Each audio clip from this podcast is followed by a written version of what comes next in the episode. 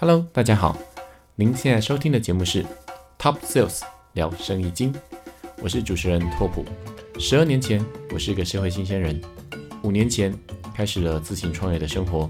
目前在东南亚印尼做生意，从事电子商务的相关工作。从商的一路上，认识了许多的职人与好友，所以在这个频道里，我们就来和各位 Top Sales 们好好聊聊各种五花八门的生意经。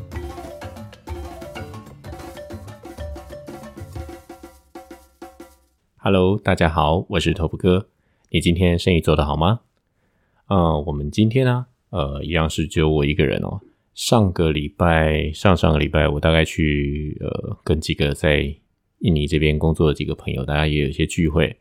但是呢，真的是很不好意思，就是聚会大家就是好朋友，大家一起相见，不好意思，就把那个麦克风拿出来说：“来，我们来录音。”这样子。对，那久久大家就是在世界各地工作，然后就在印尼这边大家聚会一下。然后也更新一下大家各自在海外工作的一些近况啊，跟之后的一些想法要做什么等等的啦。那也觉得是还蛮开心的，因为印尼实在是疫情在有一点点盖牌的感觉哦，所以这边也是不太好去邀请到人家来上我节目。那我今天呢，主要要讲的是，呃，上一次节目最后有提到，就是说，呃，针对印尼的这些电商市场。还有就是说，等于在这一块市场里面，然后我是怎么样从这边呃一开始做选品，然后定价、销售等等的这些呃，我上次说有逻辑的做法。那以下这些分享的呢，应该算是我自己的个人经验啦。呃，当然是有去看了一下电商，我们实际上在操作。呃，价格跟操作呃品相上面要注意的一些点，所以我把它做了一些融会贯通，然后做一些整理，然后今天来跟大家分享。哦，我们再说一次我们今天的题目哦。所以今天的题目呢，就是呃选品。我们最常讲的，其实我也就问了很多朋友，其实电商要做其实蛮难的一块是选品啊。那选品完了再来就是所谓的定价，定价又包括像是所谓的价格策略等等的。哦，那我们之前。一直有在提的是印尼的电子商务的一个销售天花板这件事情哦，好比说是这样价位，当然每一种东西的价位不同。如果今天你要卖手机，那手机就有手机的天花板价格；那如果是食品，食品有食品天花板价格。那最近拓普哥买了一个呃酒精干洗手，就是因为印尼其实这个疫情嘛比较严重，所以说我们平常都会喷酒精啊，或者干洗手啊等等的。那一条这个酒精干洗手呢，呃一百 ml。哦，七十帕的酒精加这个芦荟精华等等，大概才十块钱台币一条，对，然后还有免运费这样子，所以我真的不懂这个电商到底在他们到底在卖什么东西，但真的就是这么便宜。对我觉得包材可能价格都要四五块了吧，对，那里面东西基本是不用钱的哦。那分享他像拓普哥买一些酒精啊，一公升的酒精在这边大概是卖七十帕的一公升酒精大概是卖二十五块。台币左右吧，那买两罐就免运费，这样子还送你一个小小喷罐，只带是印尼的行情了哈。那印尼行情为什么这么低呢？嗯，就是可能本地的人他们要买得起吧。那至于你说东西的质量，我觉得质量还可以，就是至少七十趴的感觉起来，我自己在用，呃，那个酒精的味道等等的，我觉得它并不是稀释的，它真的就是应该是有那个帕数。那当然我是没有去做检验了哈，所以说我相信它是有的，评价还是非常不错这样子。好，那我们回来，我们在讲说怎么样去找到一个商品，怎么样选品。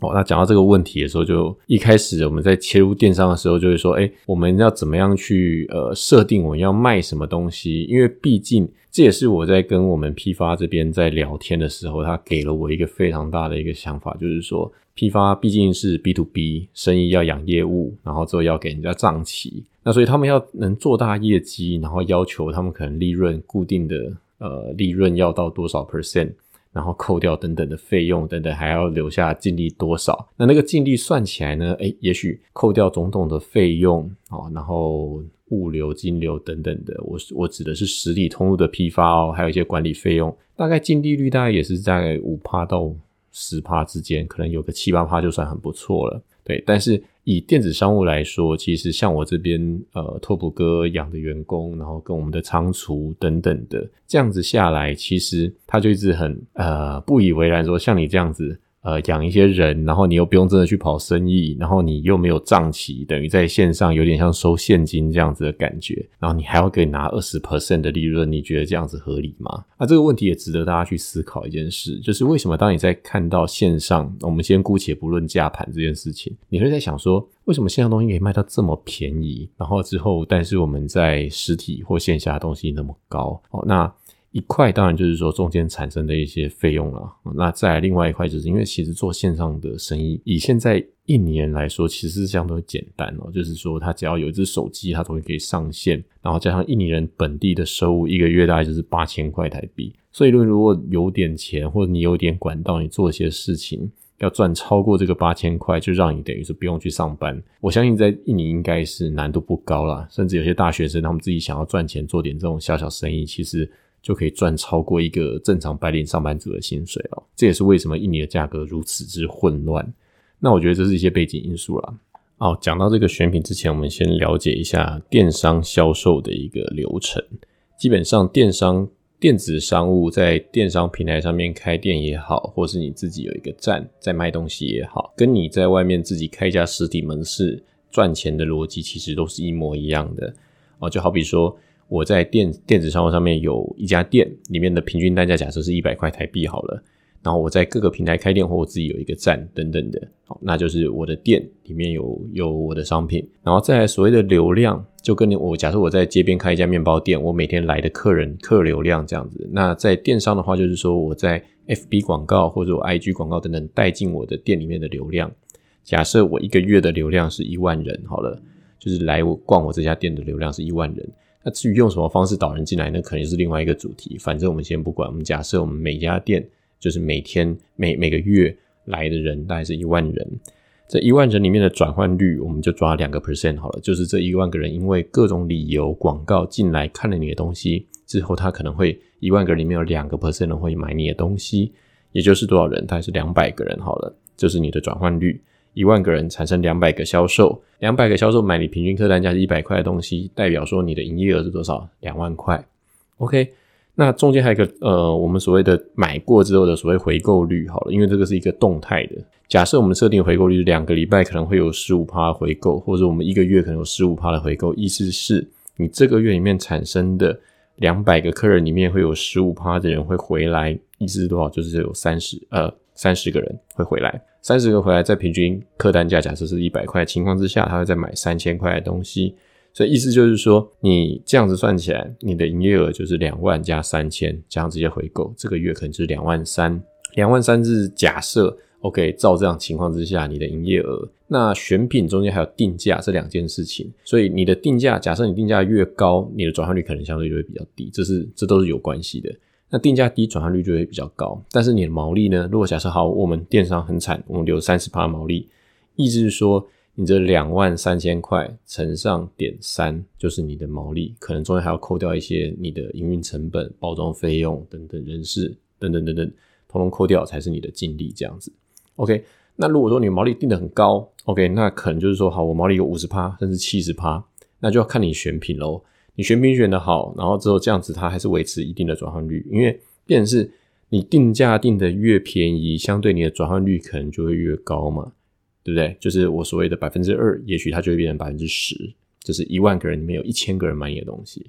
那如果说你定价定的比较高，那也许就是说好一万个人里面就只剩下从原本的两趴，剩下变成一趴，就只有一百个人买你的东西。但其实整个获利就是说我究竟我是要抓。五十趴的获利还是抓三十趴的获利，还是抓几十趴的获利？这个我等一下会讲到。那逻辑我们清楚了之后，电商的消费就跟你的一家开一家店，我这家面包店我定价是要定高端面包还是便宜面包，各有各的做法。那只是说，因为目前假设以印尼市场或者我们在这个平台上面开店。其实大部分其实因为平台比较难，真的摸到东西、看到东西，不像台湾可能就是很多开箱文会去把商品的内容价值把它垫高。我觉得印尼很趋向于是肉搏战，就基本上我的东西长这样，我的价格是多少，你的价格是多少。大概是很接近这种肉搏战，所以价格是很接近。那我们怎么样去设定我们这家店的定价？有几个面向我们可以来看啊。就首先就是说，像拓普克自己在印尼是在卖，呃，有卖小家电，有卖记忆体。然后甚至有卖一些手机周边配件或是耳机音响等等东西。第一个，我们这个平台就是我这家店能够提供给消费者的一些保证，呃，比方说我的客服很迅速，或者是说，嗯，我的出货。我不是所谓你跟我下单我才去买，我是马上出货，然后评价也好，照片漂亮，商品说明呃没有作假等等的，那消费者看，哎，你累积的评价还不错，然后这所以说它无形中成为是平台上面，就是我们在平台上面，我们成为一个店家，那我家店家有一定的所谓的声誉，就是信誉，然后所以让消费者觉得说他更想在我这家店里面买东西，因为这一点点，包括可能说。我有没有参加免运，或者我是不是所谓的 mall，就是所谓的官方旗舰店，然后我没有参加他所谓官方旗舰店的活动等等的，或是我的付款方式，我是不是各家银行的付款方式我都能够支付，这也会影响到消费者是不是跟你买。那当然，因为这些种种的服务上的差异，所以你可以在你的价格上面稍微拉高一点点，但是能不能拉高很多，我觉得在印尼这种市场来说，可能有点点难。但是你说在台湾或在其他地方，也许可以，消费者会因为服务，所以可能会愿意多负担一点价格这样子。等等，这是第一个。你在定价上面，假设是跟别人是很雷同、性质相同的东西，你可以这样子把你的定价稍微提高一点，因为你的服务品质、因为你的保固等等的，你可以把价格稍微拉高一点。再来一块是这个商品，我们在选品的时候，刚刚讲到这个选品，假设跟人家都很像的时候，OK，我们可以用这些方式来拉高自己的定价。当然，这都是需要成本的投入啦。那再就是说，我们选品上可以去看一个，就是市场上现在正在红什么。就是说，未来的就是一个是看市场现在啊，好比说像是印尼市场，我们在卖什么东西？因为印尼现在因为很多这种新冠肺炎这个疫情的关系，所以学校基本上也没有在到学校上课，很多公司也是离线上班等等，在家上班，那就衍生了很多人，他们因为其实是目前公司停工，甚至是他们就被资遣了，然后有一些印尼人本地，他们真的是很可怜，是没有钱吃饭，没有赚钱的这种模式，衍生了一个。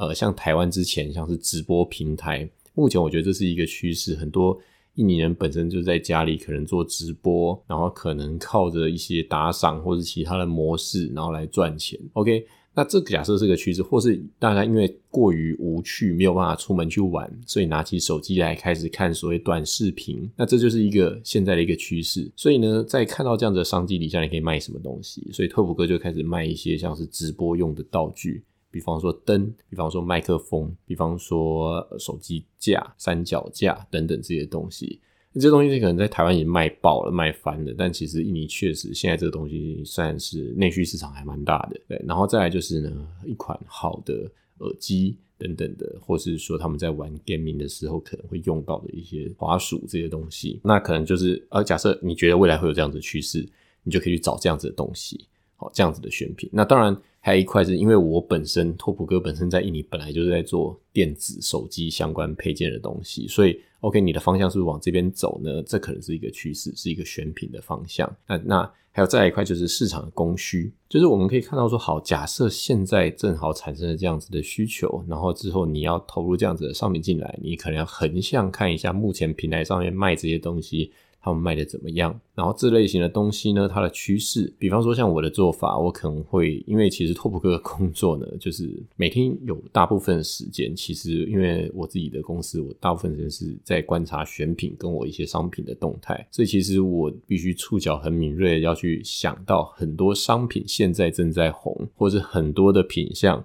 OK，假设像印尼现在也很流行像 Podcast，然后所以其实。大家针对这种收音工具类的东西，其实也还蛮有需求的。等于说你在做你相关类别商品的时候，你就要还蛮广泛的去呃了解说，在使用这些东西的人，他可能会缺缺哪些东西。那这个东西就是我就去找，找完了之后呢，就去看。假设是以我作为一个消费者的心态，我要怎么样去买到这些东西？我的轨迹会怎么走？我先把自己假设是消费者好了。OK，我现在想要做，想要找一支麦克风，然后之后我接下来下一步我会去怎么去找？呃，在平台上面找，还是去看看大家都怎么买这样子？我觉得跟着这样做一次，然后发现这件事情好做不好做，在印尼本地好买不好买，还有大家平均价格大概是多少？然后再来就是运用一点我优势，就是因为我在这里等于是我会看得懂中文，所以我就会去。阿里巴巴上面哦，当然阿里巴巴很简单啦，或者是透过我们中国那边的采购去帮我找几款我预设好单价的品相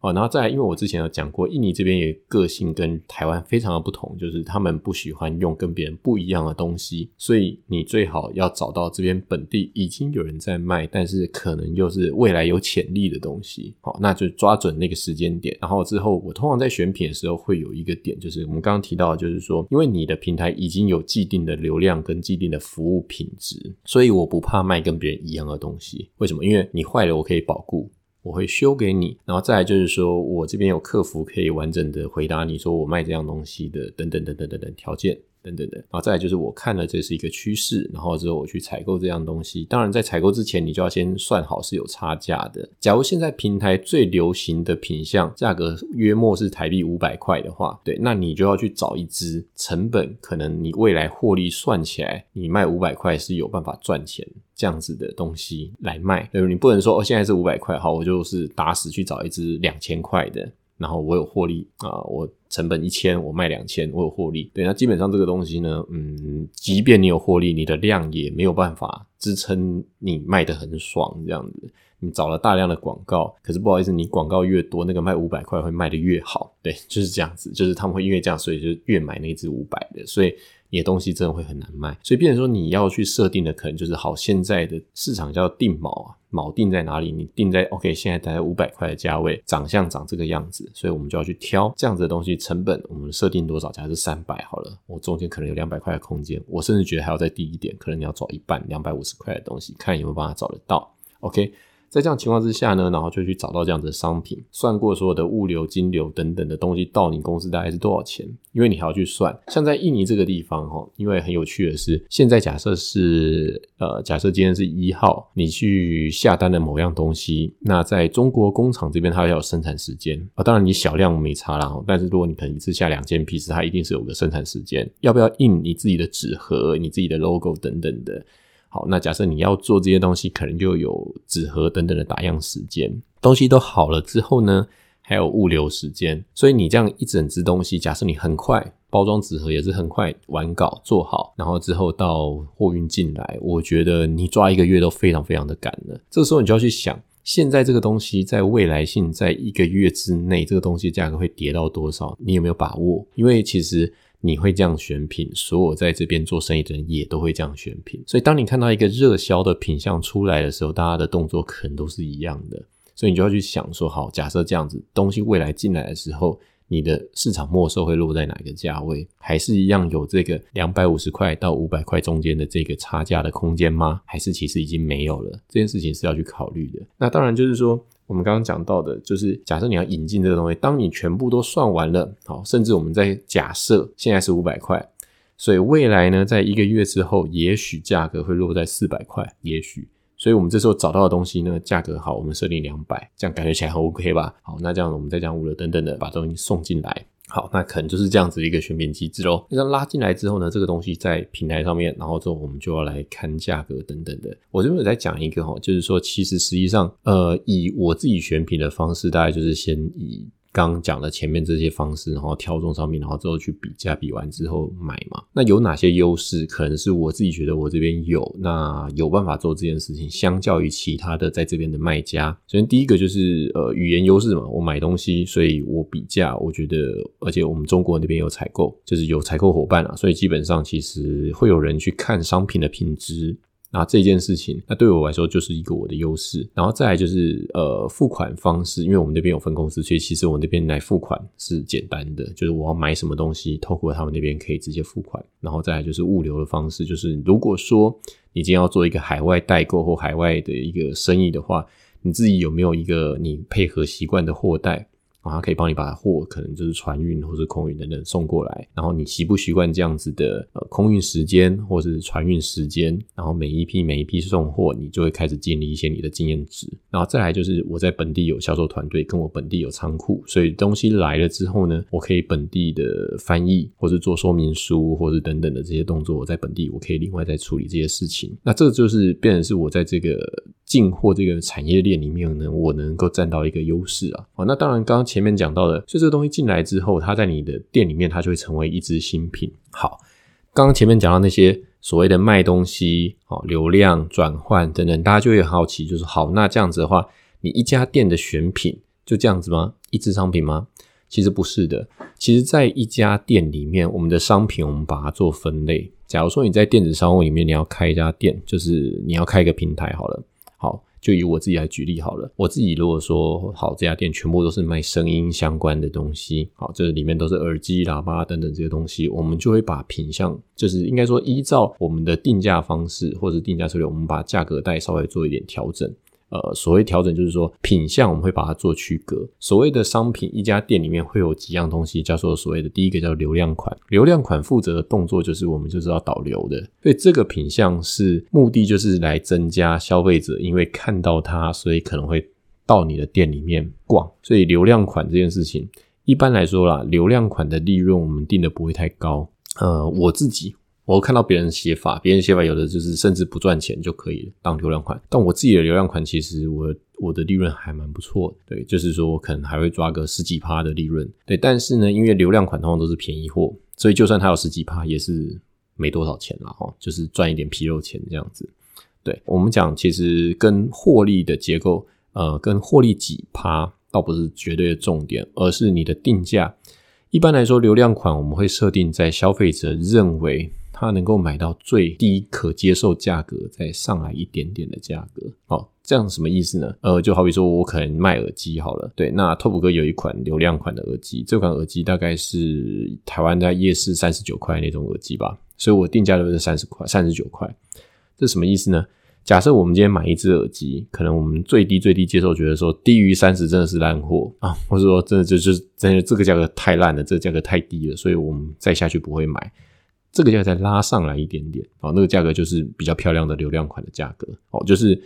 觉得说，哦，好像已经很低了，但是又再拉高一点点，然后它又有一定的销售量，所以我认为这个价格应该是 OK 的。然后时不时的做一点点的促销，去探那个底，就是时不时的，然后让消费者觉得说，哎，这个东西有一点量。那还是会买这个东西。其实实际上哈，呃，我们有时候讲到流量款，跟人家讲到所谓的爆款哦，那那这个东西就又有点又有点不太一样。就是说，流量款是长期来提供流量，在你平台里面提供流量的品相。对，那我们讲到说，假设说爆款的话，那要做一支爆款，呃，我自己有有一点点经验值啊，我的感觉就是说，爆款不是你今天说做爆就爆，爆款需要一点点时间，而且还需要一点点的机会。比方说，好比说，呃。端午节吃粽子要买甜辣酱，所以说你的甜辣酱在端午节一定是一款爆款，一定吧？就是因为，嗯，那你不不可能在中元节大家在吃甜辣酱嘛？对，这是一个时间点很重要。那以电子商务来说，就可能就是母亲节也有母亲节的爆款，或双十一你要说双十一做个爆款，所以说你不可能是在双十一当天在做，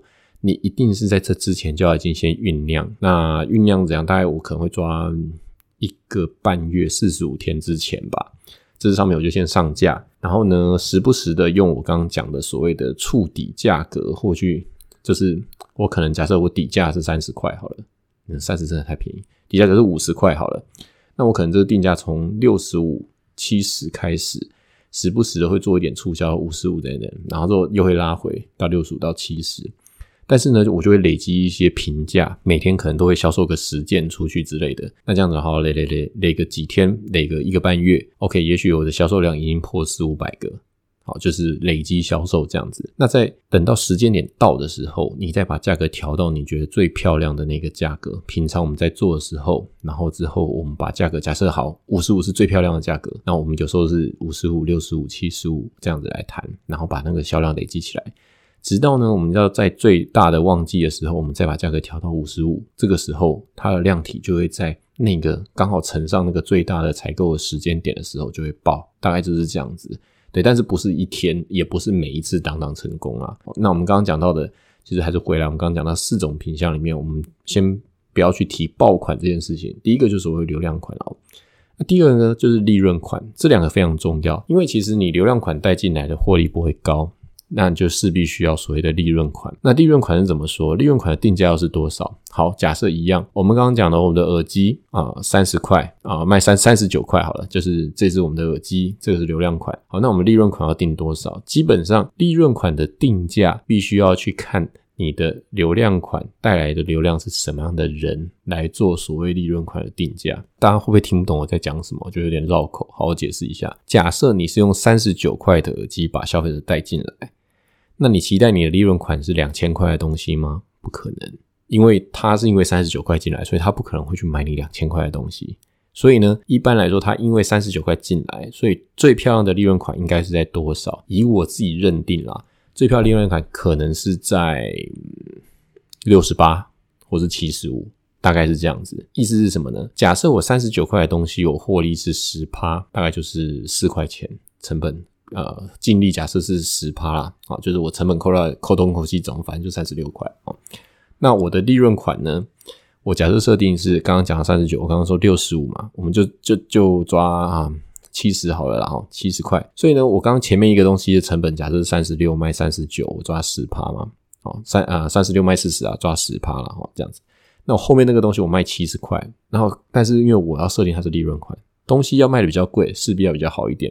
所以我成本可能会拉高一些些，从三十六可能变成是四十吧，差价差四块，但是我的末收拉很多，那四十块跟七十块中间的获利就是三十除以七十嘛。对，大概就是可能有四十几 percent 这样，这就是我的利润款。对，那因为三十九块进来买你的东西，他发现哎，六十八到七十块这个价格，我好像也是可以接受，所以他只要多少买这个东西，就是我获利的点了。然后加上，因为它是利润款，那它又不是那种爆高价格的利润款。所以就是说，它又会有量，又会有赚钱，大概是这样子的方式在操作啊。那再来呢，所谓的流量款、利润款之外，就是所谓的活动款。原来活动款比较特别，活动款就是说，我们有时候就是时不时的会做一些组合、促销、滞销品打折等等的。我讲到这个滞销品打折，有一个做法哦，嗯，大家如果真的有在做电子商务，或是即便是你自己在做电子商务的人也好，你可以。尝试做一件事情。假如说你已经有所谓的流量款、利润款这两样东西在走量跟走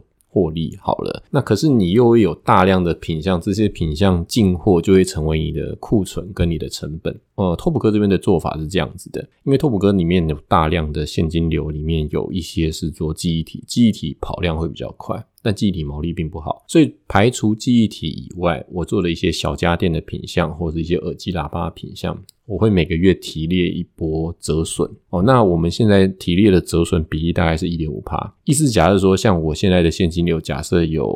库存是六百万，扣掉记忆体三百万，好了，可能有三百万的是我的货款。哦，不止三百万哦，好，好像有一好像那五百万左右吧，好，就五百万好了，五百万，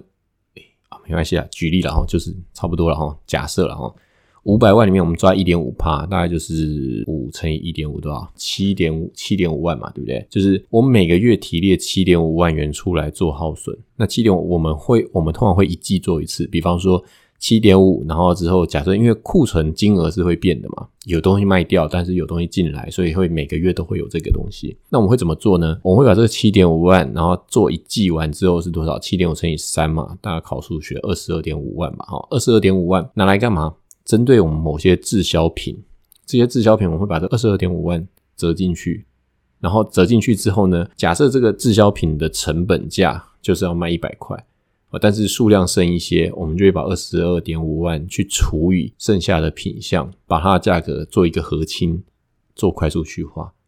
避免这些库存一直死在公司仓库里面，要让它赶快卖掉，卖掉之后就切掉，不要再卖了。这就变成是所谓电商常出现的所谓的活动款，就是 OK，这个档期我们做一个活动，这个档期我们做个组合包。那目的呢，其实是我们让我们的现金流活络然后，并不是要打流量哦。好，这个要注意，流量就是流量。活动是活动啊，不要把它混淆啊，因为活动比较特别的。那再来最后呢，有的人会讲到所谓的品牌款啊，或者是所谓的就是各种名词都不一样。那我自己有时候会把它叫做边缘款啊，但其实实际上呢是这样子的，它的目的其实是让你的店铺看起来有其他的东西。啊，那也有人他觉得好像是旗舰款吧？呃，好比说我的店，大部分的平均成交单价也许是三四百块台币好了。对，那但是呢，我可能就会放一个旗舰款，这个这个很贵很贵的东西，这款喇叭可能要台币三四千块一颗在这边。那因为我的流量带进来的都是我刚刚讲嘛，三十九块的东西嘛。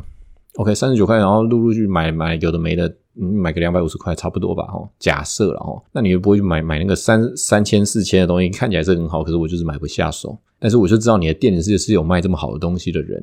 ，OK，这样就好了。这它只是一个目的，让消费者觉得说，OK，我这家店有它的格调，那就是所谓的比较呃边缘，就是说它在我的核心获利的品相之外，那这是做一点形象等等这些东西，在我的店里面，那我们就会这样子来设定我们一家店里面这样子的配比。那这样看起来，其实呃，如果以这样来看啊，就是你的店铺的各种东西。各种商品都有它的角色，然后用这样子的情况之下，让大家因为我的看着这个流量进来，然后之后就是可能他有有机会去买到你的利润款，好，多半是这样。以实际上来说，这样如果这是声音类别，我大概是这样做了。同样的，我们再看看，假设我自己在做小家电的这个部分，那小家电这个部分是这样，呃，拓普哥一款流量款主要是吹风机，那这个吹风机是这样子，嗯。呃，我不晓得各位觉得吹风机应该卖多少钱，但是因为我自己在印尼住习惯了，所以我觉得说，OK，他们大概一般烂的吹风机，我这样看了，那台币可能一百块吧。对，那所以说，拓普哥订了一款，应该说是有小小带流量的一个款项哦，大概就是哦我们定价六十五 K，六十五 K 是一百三十块，就是比一百块再多一点，符合我刚刚的那个逻辑，所以就是一百三十块带人进来，然后我们另外还有一款稍微好一点的这一款吹风机来一百八十块。意思就是说，我都用台币讲，一百三十块的做流量，一百八十块的是。如果你觉得一百三十太烂了，你想要买好一点的，那就是买到一百八十块的。对，那当然我不会去，不会期待他们来这边会去买五六百块、七八百块的东西啊，因为他就是因为一百一百三十块进来的，所以你要他怎么去买五六百块的东西呢？对啊。但是呢，我们这里面店家里面又有在卖其他的东西，这时候就很好玩了。其他东西，假设 OK，我们。吹风机让大家有印象，让大家想要快速的进来看你这家店。为什么？因为吹风机比较常用到，平常比较会买的东西。好，那这样子进来之后，诶，他就会去看看你有没有其他店。那我们会用的几个方式，比方说满额折扣，就是说，OK，我可能买到四百块有一个折扣。或者我买到四百块有送个小东西，我送你一个梳子，这个梳子还不错的东西。那我们店里面就会在卖其他的小家电，呃，比方说电热壶，或者是比方说我们有卖像气炸锅这种东西啊，就是也有卖这些其他的厨房会用到的一些加热加热的一些设备等等的。那这些东西呢，我们的定价就会定在一个跟别人差不多，但是又没有特别便宜，也没有特别贵。就是别人获利多少，我们就获利多少。假如别人家电获利四十趴，我获利就是四十趴，大概就是这样子的东西。那我也不是特别来打流量，所以那种东西呢，也可以把它视为是我公司获利的利润款。对，就是说，但是因为你是因为看到了我某样东西，给你一个价格相对比较便宜又品质的印象上，所以你买了我的东西之后，你就是很想去买别的东西这样子。再这样做下来，就是说你一边利用你的商品带来人潮，然后再来就是。因为这些人潮，他会买你其他东西，变成其他东西也会累积到销售量嘛？对，那其他东西累积到销售量之后，在适合的时间点，比方说双十一、双十二时候，你可以尝试再促销，让它做爆等等的，这也是一个方式。这就跟呃，我们以前传统在做。因为我们以前是 FMCG 嘛，就是快速消费品。那快速消费品跟电子商务有点不太一样，但是拓普哥从快速消费品类，然后后来去做了电子商务的主管，然后之后再看这两样东西的差别是，以前我们在做快速消费品，在台湾好了，呃，虽然每两个礼拜可能会有一个通路的 DM 档期的，但还是有大小之分嘛。那通常我们就是一年做四个大的季节啊，四四个大的档期啊。新年啦，然后再来是什么？都是快忘了。新年、端午、中元，然后年终大概这样子吧，十一月左右。但是每每一个时间一个啦，中元多半连着中秋啦，对啊。那当然就是说，通常就是第一季跟第三季在台湾这两个是所谓的快速消费品，可能量比较大的新年采购跟所谓的中元档期，以食品类别来说，对。所以我们以前就会有分所谓的呃长促价。就是店内叫 IP IP 价跟所谓 DM 价啊 DM，然后又可能又有所谓的破盘价等等的，那其实意思很像电子商务来看，其实我们可以设定所谓的也是所谓的 IP 跟所谓 DM 的逻辑来看，就是假设说我们利润款，OK，我们一开始的定价是随着有一个比较特别，我们我刚刚前面讲的是随着我的流量款去设定我利润款的定价，那你已经知道定价，回过头来你就要知道你要怎么找商品。就是说，好，假设说我们流量款带来，就是我刚再次举例，三十九块带进来的东西，在这家店，它就是三十九块带来的东西，所以它的获利的定价、获利的品相，我们大概可以抓在呃七十八、八十，甚至一百，甚至你说抓到一百五十块，我觉得都还 OK 啦。哦，就是我觉得都还 OK，看你的东西是什么。但是呢，假设好流量款既然已经毛利这么差，你获利款你的毛利就是要多一点嘛？可能我们大概就抓四五十趴。意思是你要这样子倒过来去看你的价格，而去找你的品相。找品相就要去确定，就是说我这个品相，假设是一百五十块、七十五块、七十五块，就人民币来看的话，呃，大概我们就是要找到十几块人民币的东西哦，那再加上运费，这样子差不多就是可能七十几块的东西可以到印尼，然后我们可以来卖。好，那大家一定会觉得说，你怎么卖那么便宜的东西？对，其实因为量大，所以其实便宜那个有时候量真的是。大到就是我不知道该怎么解释这种量大的感觉哦，那就这样举例了，就是呃，拓普哥其实在呃卖那个记忆体类型的东西里面，呃，因为我们记忆体，大家如果知道记忆体有点像期货，像现在记忆体有涨价，对，那所以其实记忆体的获利空间就非常的薄，就是你要随着价格的波动而去调整你的获利空间。对，那当然就是我在想，其实如果以记忆体这家店里面，我们有卖一样东西卖的非常好，其实不是记忆体，获利也还不错，就是记忆体的托盘。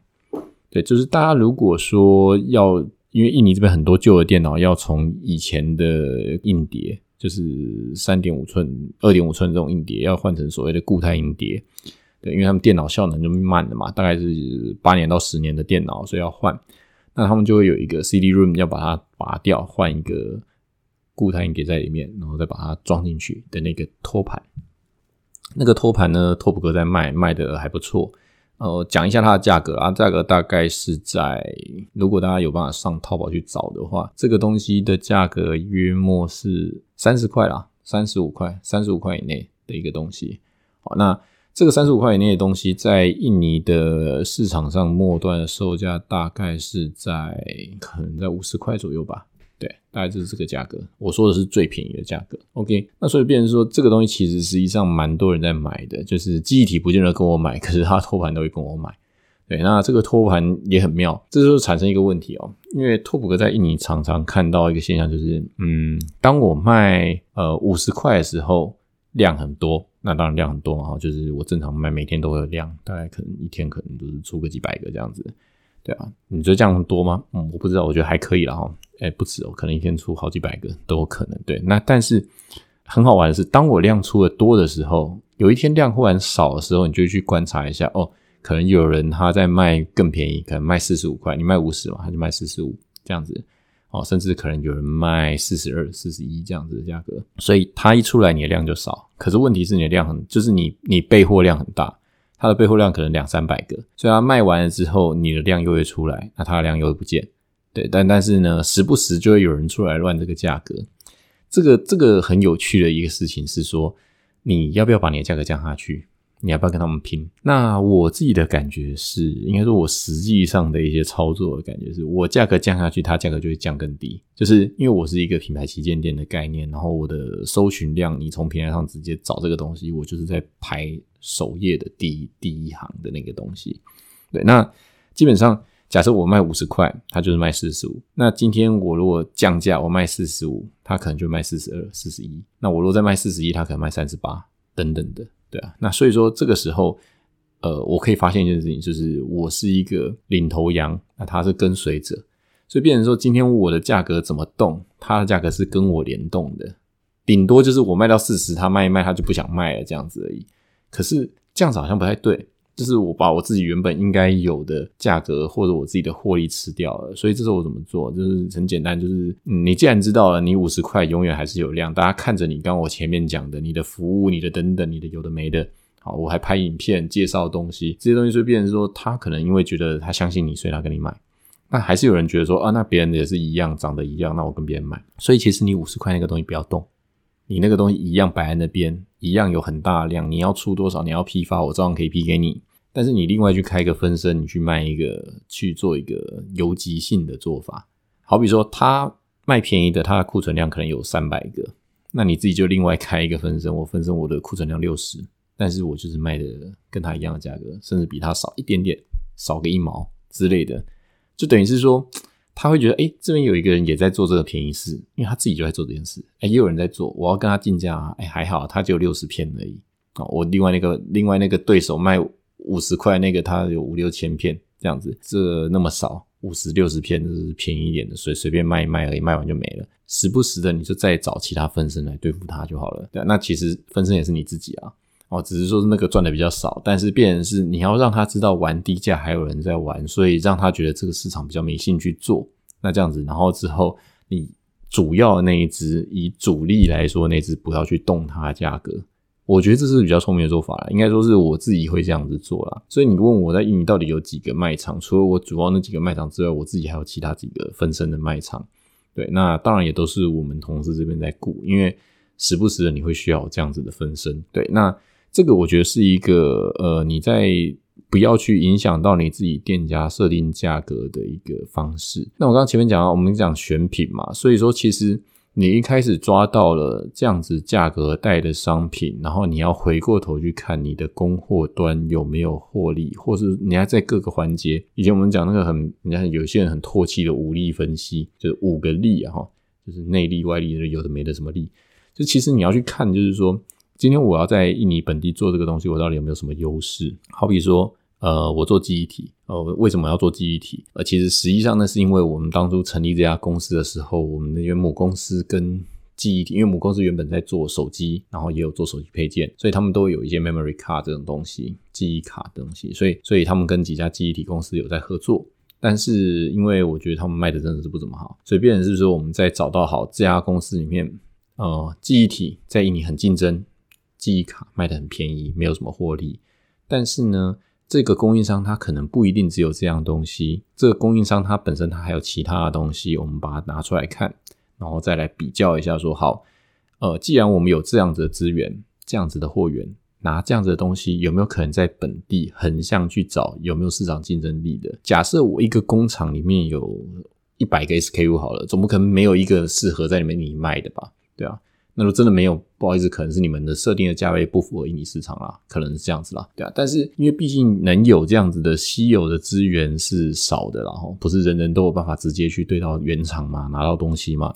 所以基本上你可以用这种方式回过头来做一个设备，看看里面有没有哪一项东西在印尼可以成为所谓的流量款，再用这个流量款变成是一个基本，基本之后抓到流量款之后，再用它是上下延伸。我觉得这个做法是呃。一个纯粹做生意、做贸易的一个做法啦，可以成为是一个至少你没有任何的依循，你可以找到一个依循嘛？好，就是说好，接接着从这条路开始做，然后做起之后，我们再横向的去找